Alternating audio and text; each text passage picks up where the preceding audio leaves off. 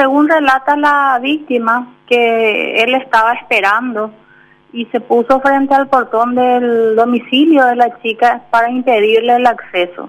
Que le arrebató su teléfono celular, le hizo varias amenazas y ella, a fin de recuperar su celular, como son vecinos colindantes, lo había seguido, ¿verdad? Por el celular. Bueno, y que estando en el domicilio de él, eh, eh, supuestamente había un arma de fuego, no, no puedo precisar si pistola o revólver, pero ella menciona aparte de eso una metralleta.